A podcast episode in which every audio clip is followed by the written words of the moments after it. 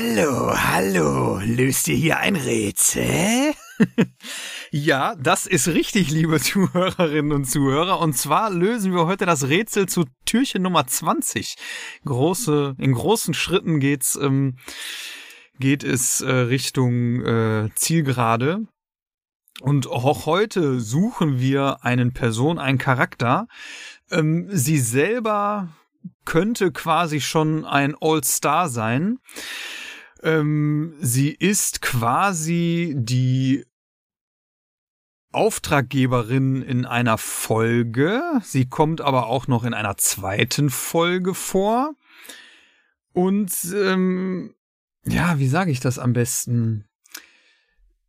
Ich weiß nicht, ob die Tatsache, dass äh, im Zweifel schneidet der Thomas einfach raus, dass sie ein Hotel betreibt, äh, nicht schon etwas äh, zu viel des Guten ist, wo ab und zu auch mal Wanduhren versenkt werden, äh, Schuppen ab, Schuppen abfackeln.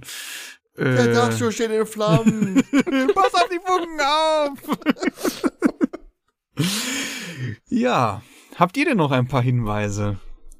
Also mal ganz ehrlich, äh, bei der Stimme, die dieser Charakternummer hat, müsste eigentlich, äh, müsste sie wirklich Kettenraucherin sein. Anders kann ich mir das nicht erklären.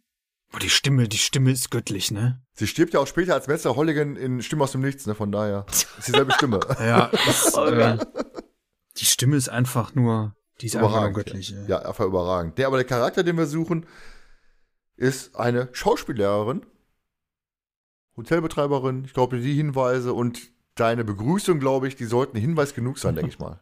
Das ist ja schon fast auf die Nase gebunden. Das ist ja schon fast auf die Nase gebunden, dass wir Ethel Philipp suchen.